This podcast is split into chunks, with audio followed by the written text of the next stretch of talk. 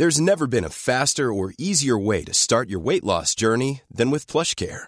PlushCare accepts most insurance plans and gives you online access to board-certified physicians who can prescribe FDA-approved weight loss medications like Wigovi and Zepbound for those who qualify. Take charge of your health and speak with a board-certified physician about a weight loss plan that's right for you.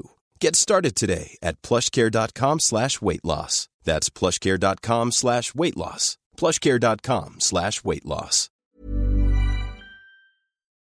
Bonjour, bienvenue dans l'émission Enquête d'esprit, faire aimer la France chrétienne. C'est l'ambition de cette émission à l'heure où la France connaît des crises, à l'heure où l'Église connaît des crises. Une émission réconfortante parce que nous allons vous présenter des belles figures de l'histoire qui sont des murs porteurs.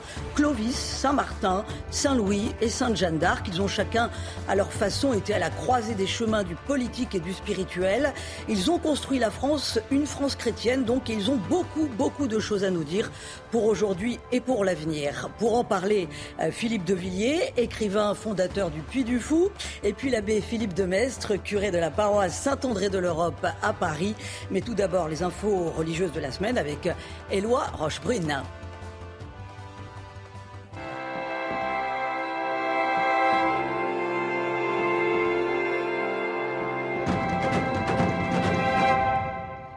Bonjour Éloi, sept ans déjà que Paris a été endeuillé par les attentats du 13 novembre au Bataclan. Effectivement, triste anniversaire aujourd'hui, sept ans déjà que les terroristes de Daesh ont frappé les rues de Paris.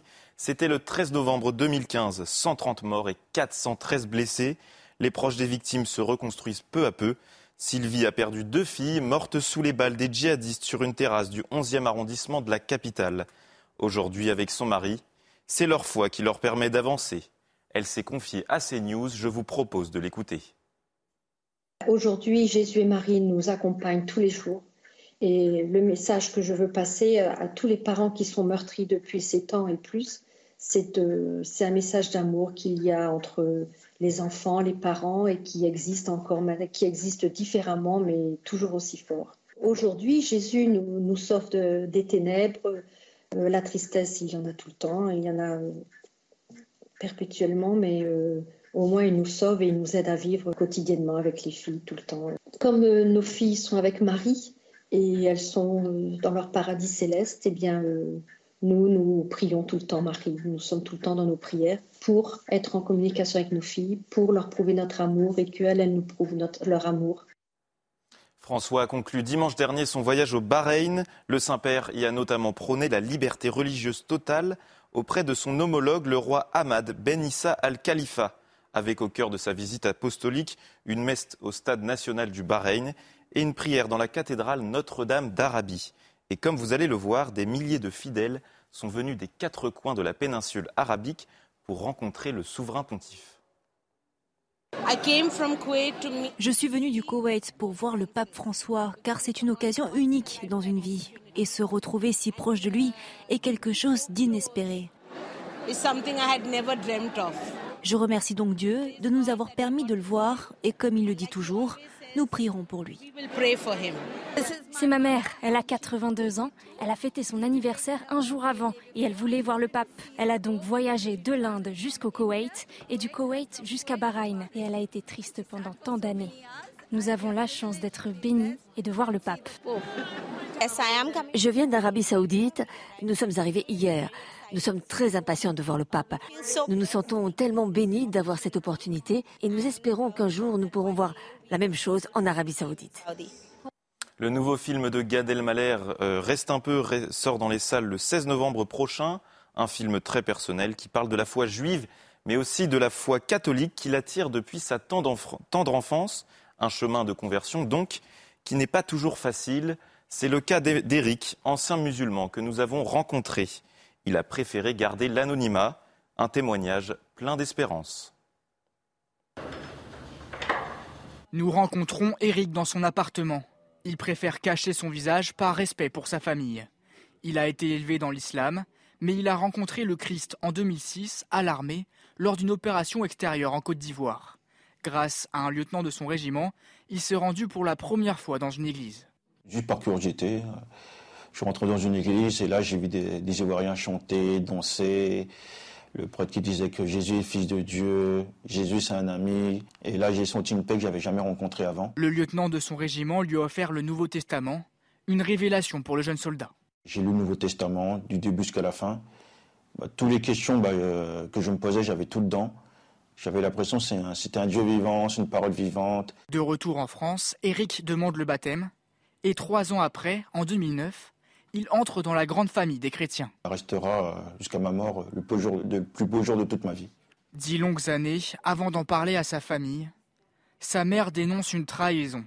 Son père lui demande de rester discret pour éviter le jugement de la communauté. Sois avec ton cœur, mais tu dis à personne par rapport au regard des autres, parce que dans la communauté musulmane, c'est interdit la conversion. On va même se poser des questions. Sa conversion s'accompagne aussi de son lot de menaces. Une soirée à Paris, à ce fameux soirée, j'ai rencontré un Français originaire sénégalais et que juste parce que je lui ai dit que je suis devenu chrétien, car j'ai fait une rencontre personnelle avec le Christ et que j'étais baptisé, il m'a dit carrément euh, devant six personnes, si ça tenait qu'à moi, je t'aurais tué. Grâce à une rencontre avec la Vierge Marie à Lourdes, Eric a pardonné à sa maman. Il vit paisiblement à Paris et souhaite à tous ses frères musulmans la rencontre avec le Christ. Et pour finir, cette trouvaille inespérée dans une petite commune des Landes, des gravures et des peintures rouges du XIIe siècle ont été mises à jour lors de travaux dans l'église. Elles seraient signées des moines soldats du, du Moyen Âge, les fameux Templiers. Ces découvertes accréditent une thèse historique peu connue. Les Templiers auraient protégé un chemin de Saint-Jacques de Compostelle, inconnu passant par la côte atlantique. Reportage sur place, signé Antoine Estève. Il y a un peu plus d'un an, l'association de défense de cette petite église des Landes se lance dans une opération de rénovation des murs pour tenter de redonner leur splendeur à des peintures du XVIIIe siècle recouvertes lors de travaux. Mais surprise pendant le chantier, sous plusieurs plaques de plâtre de mauvaise qualité, un trésor se cache depuis 800 ans. Oui, c'est le hasard. En partant de peinture du 18e, fin 18e, on est euh, finalement, euh, par chance, remonté euh, au 12e.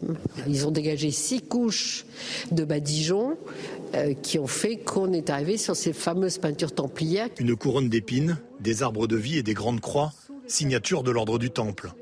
Ces chevaliers du Christ ont peint ces fresques pendant un séjour très long dans la région. Plusieurs décennies peut-être. Les historiens n'ont jamais été d'accord il y avait trop peu de preuves de leur passage en Aquitaine et de la présence d'un chemin de Saint-Jacques de Compostelle sur la côte. Il y avait bien un chemin le long du littoral euh, qui était protégé par les Templiers.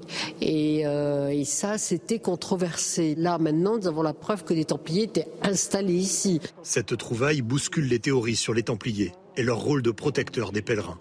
Il reste encore plusieurs dizaines de mètres carrés à gratter sous la voûte de l'église et peut-être autant de chefs-d'œuvre à découvrir. Ça a le mérite d'interpeller aussi euh, les historiens. Donc tout ça va amener quand même de la pétillance et de la curiosité. Nous avons eu la chance de découvrir euh, ce trésor-là. Et bien évidemment, euh, ça va amener un développement complémentaire à notre territoire. La deuxième phase des travaux de rénovation ne pourra commencer qu'après un classement de l'église au monument historique, ce qui permettrait à l'association de demander des aides financières.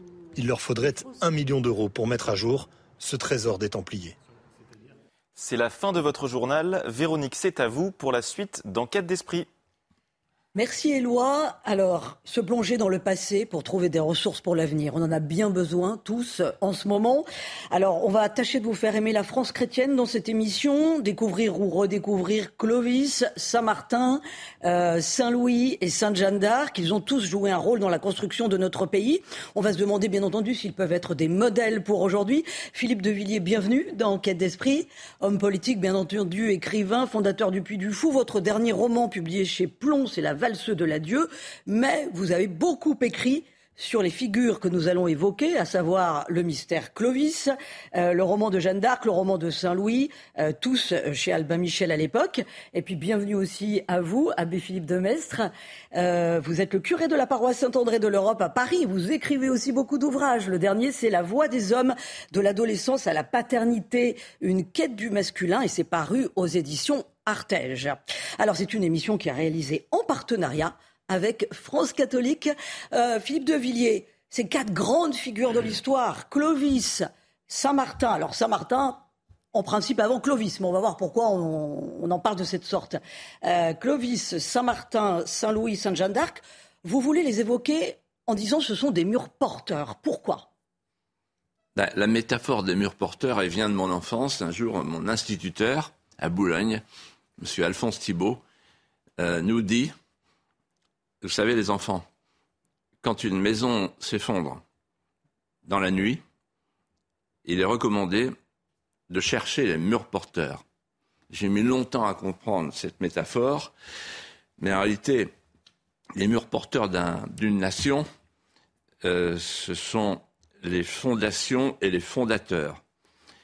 Et je me suis dit que j'allais écrire sur les murs porteurs pour euh, toutes les jeunes générations qui voient la France qui s'abîme euh, et qui ne savent pas où aller s'abreuver à la source primordiale de la grandeur. Alors, euh, Saint-Martin, c'est la charité, l'image de la charité, la, la capa, la, chapelle, le partage du manteau. Ensuite, Clovis, c'est le baptême, la foi nicéenne, le combat contre l'hérésie. Ensuite, Saint-Louis, c'est pour moi la sacralité d'incarnation, le bien commun. Et enfin, Jeanne d'Arc, le plus beau trait d'union que l'histoire ait jamais inventé entre le ciel et la terre, c'est l'espérance sacrificielle. Alors, ce qu'il y a de fascinant, c'est que tous ont su jouer et sur le spirituel et sur le politique. Et on va voir aussi le rôle, que, le rôle civilisationnel qu'a joué l'Église hein, à travers ses personnages. Euh, Abbé Philippe de Mestre, vous êtes d'accord justement avec euh, cette idée de mur porteur pour ces belles figures de l'histoire? Oui, ce qui me fascine, c'est que c'est des murs porteurs à la fois pour euh, l'Église et pour la nation. C'est ce, lien que vous signalez entre la réalité temporelle et la réalité spirituelle, qui est le génie du, christianisme et qui est le génie de, la France. Euh, il y a toujours un rapport entre ces deux réalités. Et euh, pour vivre un amour de la France, pour vivre un amour de l'Église, on a besoin de figures, on a besoin de héros et de saints, disait Bernanos. Moi, j'ai compris enfant qu'il n'y avait comme homme véritable que les héros et les saints et que le reste ne méritait pas la la qualification d'homme. Je le vois au catéchisme, je le vois à l'école. Les enfants, ils ont besoin d'histoire. Quand on va au Puy du Fou ou quand on lit vos livres, eh bien, on ouvre un livre d'histoire où il y a des figures qui rayonnent. Et je pense que c'est le, plus grand euh, droit pour les enfants, pour les jeunes, et puis notre devoir de leur transmettre la beauté de ces figures euh, qui vont les inspirer. Alors pourquoi, pourquoi Clovis? Parce que Clovis, euh, dans l'esprit de nos compatriotes, en règle générale, c'est un roi franc, c'est un roi barbare. Pourquoi dit-on que quand il se fait baptiser à Reims, c'est aussi le baptême de la France? Ça, c'est une question très importante. Et beaucoup de gens ignorent la, situation euh, qui était celle de, Clovis, de l'évêque Rémy, de Sainte-Geneviève, de Clotilde, etc. La situation était la suivante. Euh, il y avait un petit roi, le petit roi de Tournai, qui était chef de tribu. Petite tribu, les Francs. Et encore euh, une partie des Francs, simplement les Francs saliens, alors qu'il y avait les autres Francs, les Francs ripuaires, etc. Mais tout autour, il y a euh, un, bout de, Romanitas avec Siegrius. Donc Romanitas, la romanité. ce qui reste de la romanité. Qui restait de l'Empire romain, quelque part. Voilà, qui est en train de s'effondrer. Parce que l'Empire romain s'effondre en, 476. Qui a, disparu en 476. Euh, et Clovis, c'est l'effondrement de l'Empire romain et quelque part les piliers de la France chrétienne qui se mettent en place avec des évêques incroyablement charpentés comme Saint-Rémy, comme Saint-Aignan, comme Saint-Loup à Troyes. Et puis avec Sainte-Geneviève, enfin, il y avait des personnages absolument extraordinaires. mais ce qu'il faut bien comprendre, c'est que Saint-Rémy, dont vous parlez, il a été le premier à comprendre que les Burgondes étaient ariens, c'est-à-dire ils ne croyaient pas à la divinité du Christ, ils ne croyaient pas au dogme de l'incarnation. les Visigoths, alors les, Burgondes, c'est euh, l'actuelle Bourgogne, en gros, la, Sapodia, etc. Les, les, Ostrogoths, qui étaient en Italie avec Théodoric, étaient ariens. Euh, et les Visigoths, qui occupaient l'Aquitaine et l'Espagne, étaient ariens. En d'autres termes, ils étaient chrétiens ariens, c'est-à-dire qu'ils étaient hérétiques. Et le génie de ces évêques que vous venez de citer, Véronique, c'est d'avoir choisi, euh, alors vraiment contre tout bon sens, ce, petit roi de Tournai, qui était barbare et qui était un adepte de Votan, le, dieu du Valhalla. Et ils se sont dit, il vaut mieux un barbare euh, qui, croit à Votan que des barbares euh, ariens. Il sera plus facile à convertir. Et le, génie des évêques, c'est d'avoir fait trois interventions en fait dans le politique. Première intervention, choisit un barbare euh, du, Valhalla, donc le, roi des Francs, plutôt que les Ariens, pour euh, aller vaincre les Ariens et les éliminer et donc avoir une France chrétienne euh, qui va succéder à la Romanitas plutôt que la Gothia, la Romagna plutôt que la Gothia. Ensuite, deuxième intervention, ils vont voir Clovis et lui dit maintenant faut que tu prennes une femme et on a quelqu'un pour toi magnifique, une petite Burgonde catholique comme par hasard. Il faut quand même le faire. Trouver une catholique chez les Burgondes à cette époque, c'était euh, un trèfle à quatre feuilles. Et enfin, Sainte Clotilde. Troisième intervention. Alors bien sûr, Sainte Clotilde. Et troisième intervention, euh, après Tolbiac, ils lui disent euh, Ça serait peut-être bien qu'on t'emmène à Tours. Ah bon? Pourquoi? Tu verras. Et là, il tombe à genoux euh, devant le tombeau de Saint-Martin. L'anniversaire de Saint-Martin, c'est le 11 novembre, il y a deux jours. Et là, en fait, il comprend qu'il doit être un, roi d'oblation, un roi des pauvres, un roi des humbles. Et, quatrième intervention, enfin, la plus importante, il devient catéchumène. Rémi le prépare au baptême. Et là, en fait, il commence par cette phrase qu'on n'a pas bien compris, mais euh, que moi j'ai étudiée de, plus près. Euh, Fier courbe-toi, jette tes colliers. Ça veut dire, en fait, il faut que tu revêtisses le, manteau. Jette tes amulettes, jette tes amulettes païennes. Et en, et, en, fait, le baptême de Reims, c'est pas simplement euh, l'apotestas. Il sera le roi, euh, le futur, euh, enfin le roi des, de, cette France qui ne dit pas encore son nom. Il sera un fédérateur de peuples, de royaumes, de territoires. Et le continuateur de Rome. C'est-à-dire, en fait, le conquérant qui est conquis par sa conquête. Euh, mais euh, il y, a autre chose derrière. Il y a l'auctoritas, c'est-à-dire qu'en fait, il garde le souvenir de Saint-Martin et, ça va donner une chose très importante euh, le sceptre et la main de justice. Donc le sceptre, c'est l'autorité, le, droit de punir, de gouverner, et l'auctoritas, c'est la charité. La France est un acte d'amour. Alors Clovis, cependant, ne s'est pas converti du jour au lendemain. Hein. Ça a été une longue pérégrination entourée par donc des grandes figures chrétiennes. Je vous propose de continuer à en parler juste après la pause. Restez avec nous sur CNews. Bienvenue dans Quai d'Esprit. Si vous venez tout juste de nous rejoindre, faire aimer les racines chrétiennes de la France en compagnie de Philippe de Villiers, en compagnie de l'abbé Philippe de Mestre.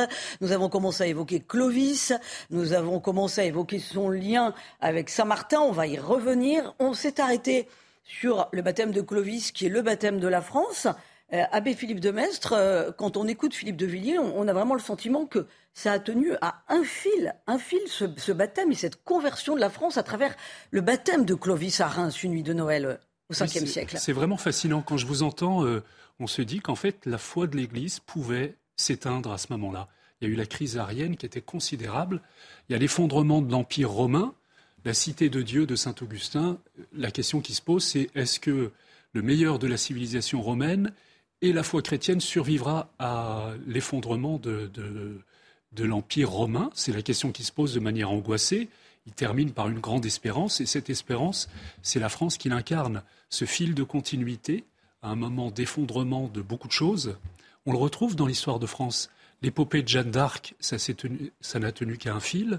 Le début du XIXe siècle, je relisais euh, quelque chose, vous savez, quand euh, le pape Pie VII vient couronner, enfin sacrer euh, Napoléon.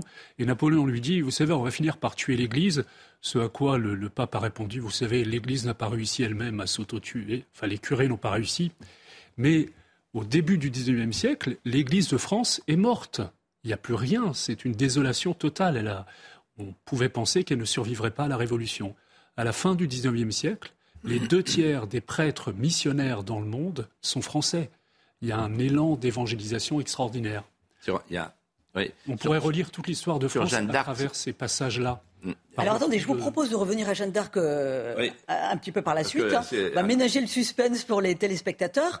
Tout d'abord, revenons à Clovis, parce que vous dites ça a tenu un fil, ça a tenu un fil aussi, parce que tous les, évêques, tous les évêques étaient loin finalement de vouloir une France chrétienne. Ils, certains étaient gagnés par l'arianisme, par cette hérésie euh, qui vient d'Arius hein, et qui nie la divinité du Christ. En, plus de ça, euh, il faut bien voir que euh, le petit Romulus Augustule, qui était le dernier empereur, a été liquidé par un certain Odoacre, qui était lui-même un barbare.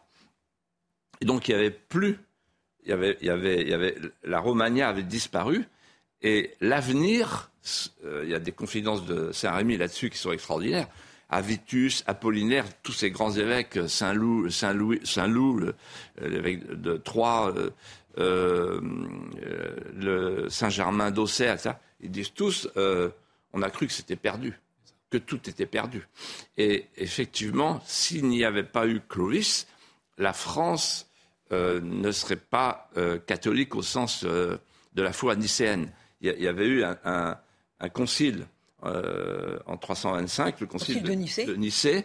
qui avait déterminé que la foi arienne, qui ne croyait pas au dogme de l'incarnation, pour laquelle euh, Jésus était simplement un homme, fils de Dieu, eh bien, euh, cette croyance était hérétique. Et à partir de ce moment-là, le fait pour Rémy de pouvoir convertir le chef des Francs ça, lui permet euh, de faire du royaume des Francs le royaume successeur de la Romagna.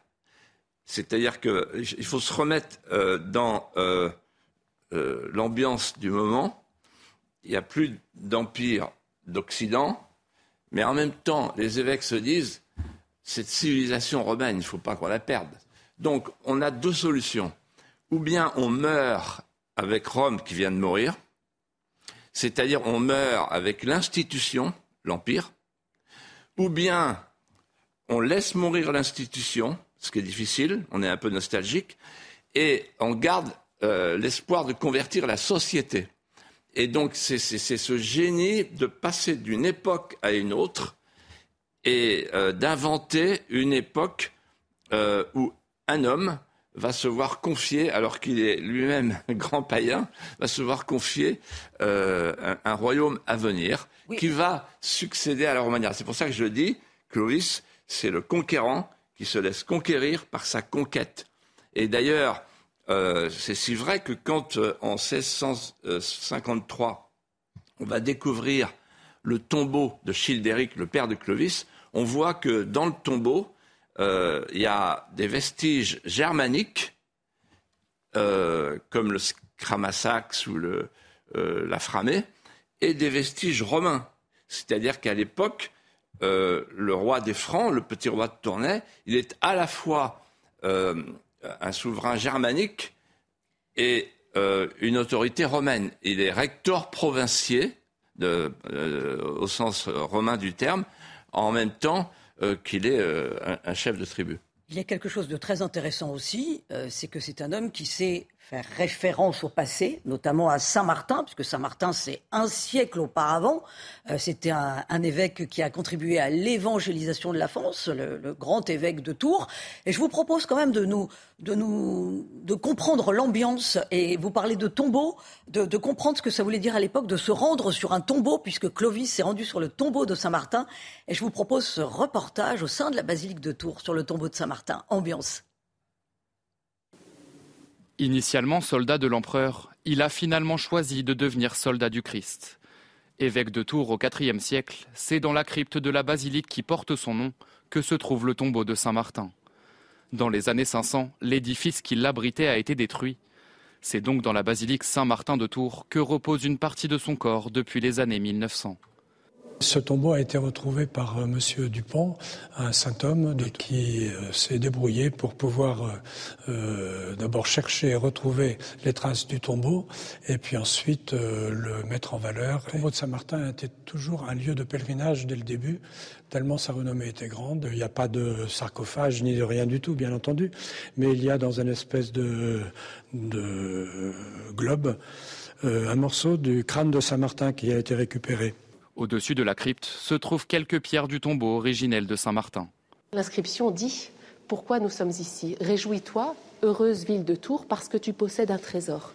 Ce trésor, c'est la présence de Saint-Martin, Et juste en face de nous, nous avons une reproduction de la première pierre tombale que l'on connaît, qui date du VIe siècle euh, de Saint-Martin. Les parties grisées sont donc d'époque, le reste a été reconstitué.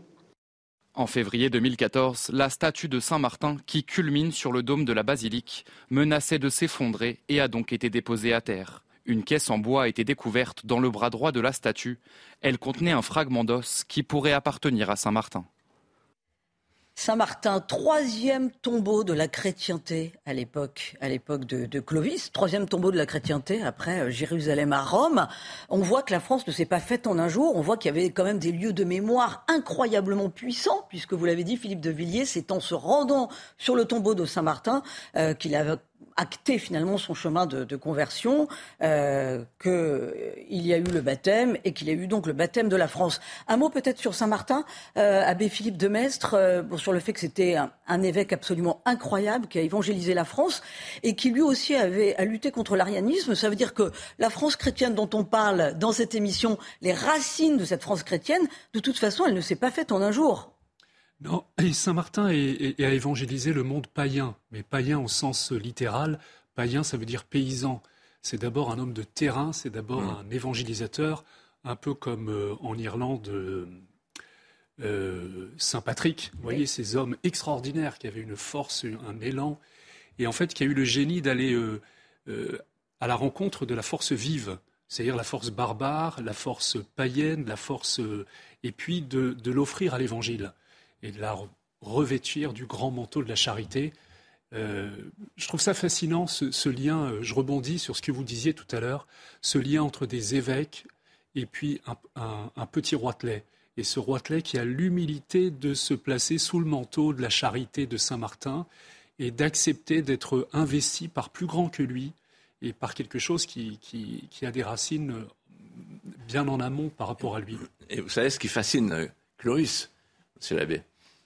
Quand il est devant le tombeau de Saint-Martin, c'est que Geneviève et Clotilde et l'évêque Rémy lui expliquent une chose qui est incompréhensible pour lui.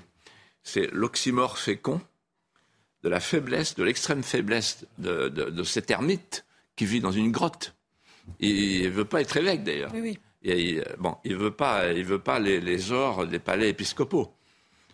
L'extrême faiblesse et la grande puissance, puisque les virtutes, les, miracles qu'il fait, euh, sont ceux d'un homme puissant, par définition. le deuxième oxymore, l'humilité oblative, il ne veut pas qu'on parle de lui, et en même temps, la gloire, la gloire d'un saint. Et donc, ça, ça fascine Clovis. Et en fait, euh, nous, aujourd'hui, on regarde les saints euh, comme des saints d'oratoire, euh, qui, prient, euh, qui, deviennent des hommes cendrés, cachés sous terre, et qui sortent pas de leur sacristie. Ben, c'est pas ça à l'époque. Ben mais... Que lui, il va, il va casser toutes les, statues des idoles, etc. Et il va, tout, ce qui est païen, il, le fait raser, etc. Et, il, est, très critiqué à l'époque. il, est même combattu. Et en fait, son combat, c'est contre les Ariens. Mmh. C'est-à-dire qu'un siècle avant Clovis, parce qu'il a vécu entre 316 et, 397, et c'est l'époque, Saint-Augustin à l'époque, c'est une époque de grands troubles. Et normalement, le christianisme est, est à l'agonie. Alors quand on vous écoute, le christianisme, euh, il, ne faut pas oublier que la France a toujours été traversée par de grands troubles et, l'objet de cette émission, c'est un peu de dire que miraculeusement, elle s'en est toujours sortie. Hein. On, va voir bah, ce que ça nous dit pour aujourd'hui. Voilà, on va voir ce que ça nous dit pour aujourd'hui. Mais troisième mur porteur, Saint-Louis. Saint-Louis, l'alliance finalement euh, du politique et du spirituel. L'exemple même du roi chrétien. Mais pourquoi c'est un mur porteur et qu'est-ce qu'il a à nous dire pour aujourd'hui, Saint-Louis? Alors, euh, il incarne pour moi le bien commun, c'est-à-dire qu'il réussit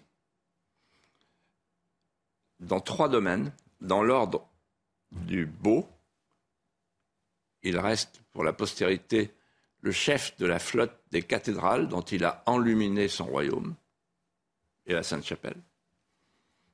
Il ne faut plus que ce soit la lumière, il ne faut plus que ce soit la pierre qui tienne la lumière, mais la lumière qui tienne la pierre. Ensuite, chef-d'œuvre dans l'ordre du bien, puisqu'il accompagne derrière l'église possédante, l'église mendiante, les, frères mendiants, nouvelle pauvreté évangélique et pauvreté savante, dans l'ordre du bien.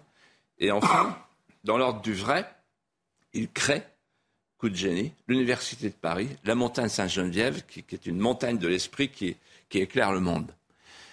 Et en même temps, c'est un visionnaire. C'est-à-dire qu'il voit affleurer derrière la croisade la conversion. C'est très nouveau. C'est-à-dire que sa mère, d'ailleurs, lui dit euh, la langue de feu des apôtres ira plus loin que cent mille lances. Derrière euh, l'Église possédante, l'Église mendiante, derrière l'État féodal, l'État moderne, avec la monnaie, la justice, le droit de faire la guerre, etc. Et, enfin, et surtout, j'allais dire, pour un roi, euh, derrière l'art de gouverner, le gouvernement des arts. C'est-à-dire que Saint Louis euh, est un roi qui a compris qu'il faut ouvrir pour la jeunesse la voie de la vérité par la porte du beau. Il a compris, il avait un souci esthétique. Et d'ailleurs, toute sa vie est, un souci esthétique, parce que quand il troque sa, couronne de diamants, sa, couronne euh, de, monarque, euh, contre une couronne de souffrance, contre la couronne d'épines, il y a une, esthétique de la pauvreté qui est chez lui, euh, qui lui a été inculquée par la Tolédane, la Castillane, sa mère. Alors précisons qu'en août 1239, euh, le roi Saint-Louis porte euh, effectivement la, couronne d'épines du Christ qu'il a racheté à prix d'or, pieds nus, depuis Sens jusqu'à Paris, pieds nus, euh, pour déposer cette couronne d'épines dans la capitale, vraisemblablement à Notre-Dame de Paris. En tout cas, il a fait construire effectivement la Sainte-Chapelle en sept ans pour offrir à la couronne du Christ cette Sainte-Chapelle comme un immense reliquaire. Abbé Philippe de Mestre, on ne peut pas comprendre non plus Saint-Louis sans, comprendre que c'est un homme pétri d'une foi immense. Il y a une sainteté qui est vraiment rattachée à cet homme qui a su être un homme politique. Oui, on trouve deux choses que je relève. Il y a, a l'oxymore dont vous parliez tout à l'heure, qui va être comme un fil rouge dans toute l'histoire de France, cette fascination pour l'humilité qui prime sur la gloire, la charité qui prime sur l'affirmation de soi, qui a fasciné Clovis quand il est allé sur le tombeau de Saint-Martin. Mais c'est bouleversant ce geste ce geste de déposer sa couronne de pierrerie devant euh, la couronne d'épines, et puis quand il va servir les plus pauvres, etc. Et puis de, construire ce, reliquaire euh, grandeur, euh, enfin immense reliquaire qui est la Sainte-Chapelle. il y a déjà le, le, génie, le panache du geste, et ça c'est quelque chose qui traverse aussi l'histoire de France. Alors même qu'elle est parfois fragile, elle a toujours le geste qui est clair. Et c'est la deuxième chose, moi, que je dirais, si vous permettez, euh, parce que petit à petit, il faut qu'on s'approche de qu'est-ce que c'est que le génie de la France qui rayonne à travers ces personnes, euh, grandes personnalités. Je, partageais avec euh, Philippe de Villiers ce matin un texte d'un Anglais. Excusez-moi, les Anglais parfois peuvent être touchés par la grâce. C'est Clive Steeple Lewis pendant la deuxième guerre mondiale. On lui demandait qu'est-ce qu'on peut attendre de la France? Qu'est-ce que la France veut dire pour vous? Et il disait pour moi la France c'est d'abord l'éclat, l'éclat de la lumière, l'éclat de la lumière qui passe à travers les vitraux l'éclat de la lumière qui porte le mur et non pas de la pierre qui porte euh, euh, la lumière, précisément. Et c'est l'éclat de la courtoisie, l'éclat des chevaliers, l'éclat de la raison avec la Sorbonne, etc., qui se crée à ce moment-là. Il faut comprendre qu'à l'époque de Saint-Louis, dit-il, aucun pays n'a jamais exercé un magistère spirituel sur l'ensemble des nations, ni, euh, ni le nôtre à une autre époque, ni aucun autre pays n'a exercé ce magistère. À l'époque. Voilà.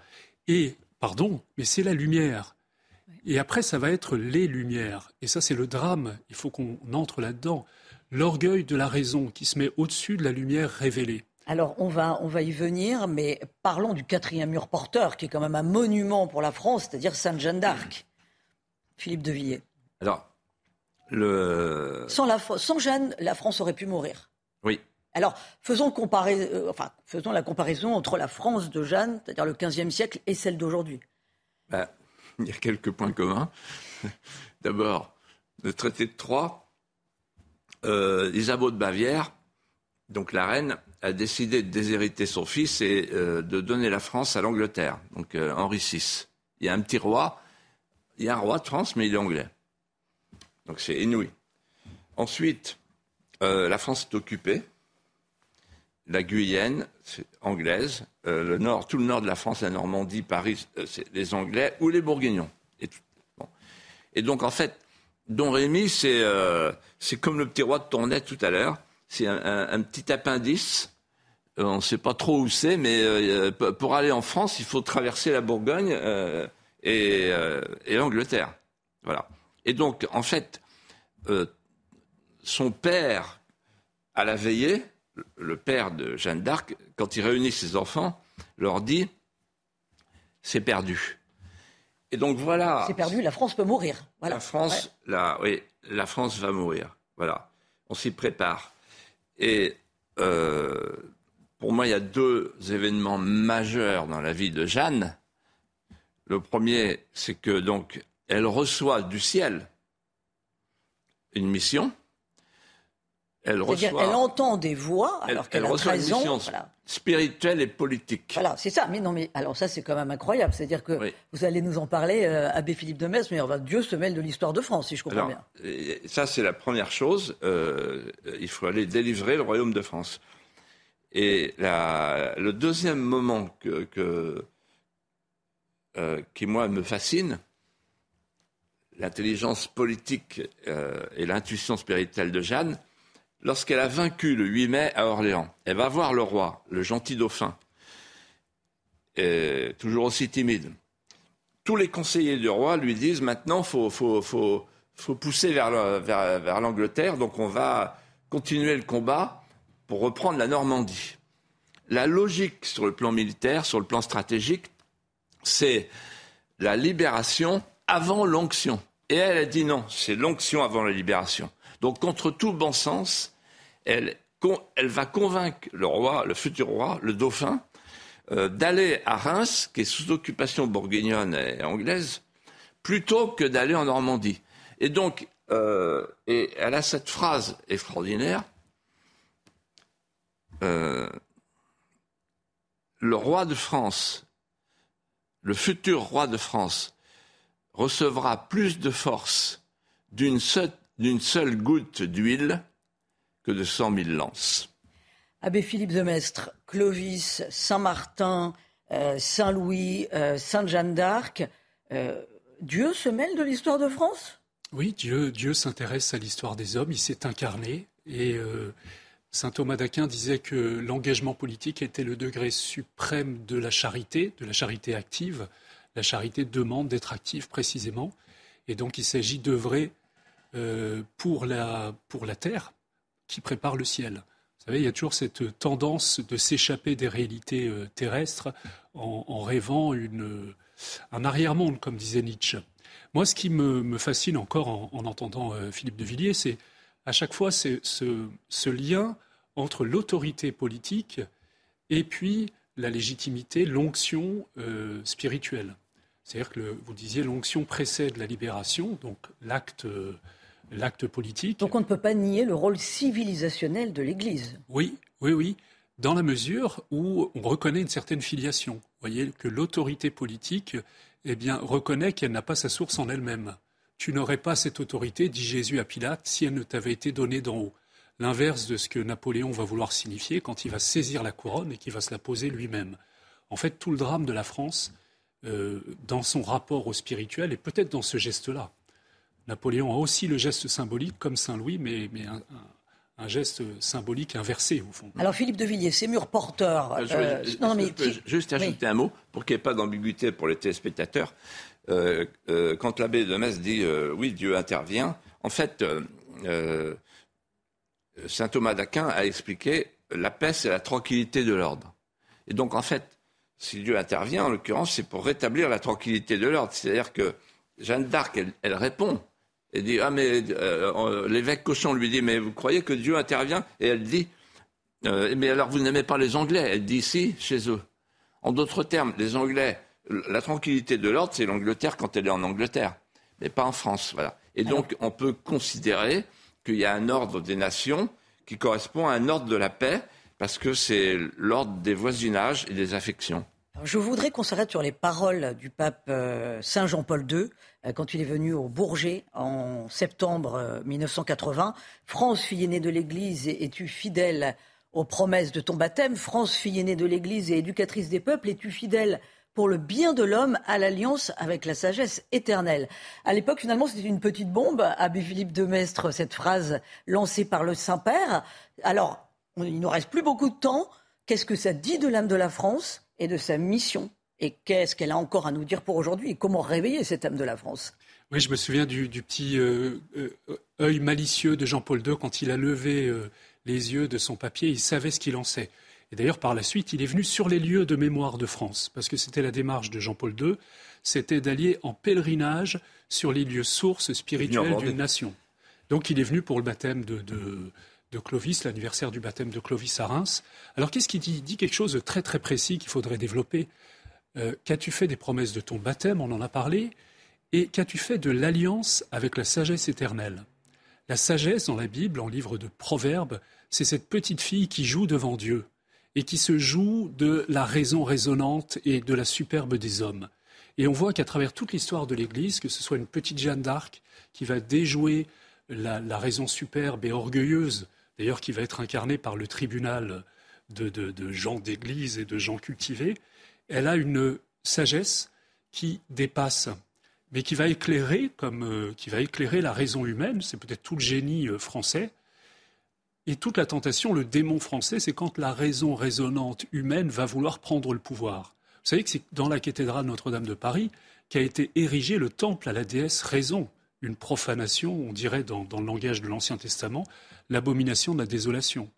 Et je me souviens personnellement d'un acte très beau que nous a fait faire l'archevêque de Paris il y a quelques années à tous les prêtres, c'est de venir vénérer la couronne d'épines devant laquelle se, prosternait Saint Louis, c'est-à-dire de soumettre notre intelligence à, euh, vous savez, la couronne qui enserre notre tête. En fait, la France est grande, elle illumine le monde, elle devient éducatrice des peuples à deux conditions. D'abord qu'elle accepte de rayonner au-delà d'elle-même, ce qu'elle a souvent fait. Qu'elle ne doute pas d'elle-même. Qu'elle ne doute pas d'elle-même. Et deuxièmement, qu'elle accepte d'être comme les vitraux, vous voyez, euh, de laisser passer une lumière qui vient d'au-dessus d'elle. Philippe de Villiers, le mot de la fin, ça passe trop vite. Oui, euh, ce que vous dites, monsieur l'abbé, qui est magnifique, euh, m'inspire de deux souvenirs de Cloïs. Le premier, quand il rencontre euh, un ermite qui s'appelle Vaste, qui va devenir évêque d'Arras plus tard. Vaste lui dit, et donc Clovis dit à Vaste, à quoi servent les saints? Et Vaste lui répond, à mettre de la lumière sur le chemin de nos détresses. Un saint n'est plus de son temps, il sort de son temps, il devient atemporel. Et deuxième souvenir, Rémi, parle avec Clovis et lui dit ceci à propos de la chute de Rome. Il lui dit Toutes les sociétés obéissent à la même loi. Quand elles ont cessé de vivre de leur raison d'être, et que l'idée qui les a fait naître leur est devenue comme étrangère, elles se démolissent de leurs propres mains. Oh, c'est une très belle conclusion. Donc, euh, il faut finalement aller puiser euh, à la source, à l'épuiser à ses racines pour construire un, monde nouveau. Hein. Ça fera l'objet, pourquoi pas, d'une prochaine émission. Merci infiniment, euh, Philippe de Villiers. Je vous rappelle que vous êtes euh, euh, l'auteur, votre dernier ouvrage de la valse de l'adieu, euh, chez Plomb, mais bien entendu, vous avez écrit sur le mystère Clovis, le roman de Jeanne d'Arc, le roman de Saint-Louis euh, chez Albin Michel, l'abbé Philippe de Mestre, je rappelle votre dernier ouvrage, je rappelle aussi, bien entendu, vous êtes le curé de la paroisse Saint-André de l'Europe à Paris, et vous venez d'écrire sur la voie des hommes, de l'adolescence à la paternité, une quête du masculin, c'est aux éditions Artege. C'est une émission qui est réalisée en partenariat avec France Catholique, et comme on parle beaucoup des saints et des murs porteurs aujourd'hui, euh, je ne saurais vous recommander l'émission Les belles figures de l'histoire que j'anime avec Émeric Pourbet et qui passe le samedi à 11h, entre 11h et midi sur CNews. Vous retrouvez dimanche prochain euh, Émeric Pourbet. Euh, il sera question d'évoquer la façon dont l'Église a toujours résisté aux crises et aux assauts qu'elle a subis à travers l'histoire. Et je ne saurais non plus euh, trop vous recommander la lecture de France catholique. Vous allez voir s'afficher euh, la une à l'écran. Euh, France catholique qui, cette semaine, parle de la renaissance des patronages qui répondent à une demande très très concrète des familles. Il y a beaucoup beaucoup d'initiatives qui sont en train de naître dans les paroisses. Très belle journée. L'info continue, bien entendu, sur CNews.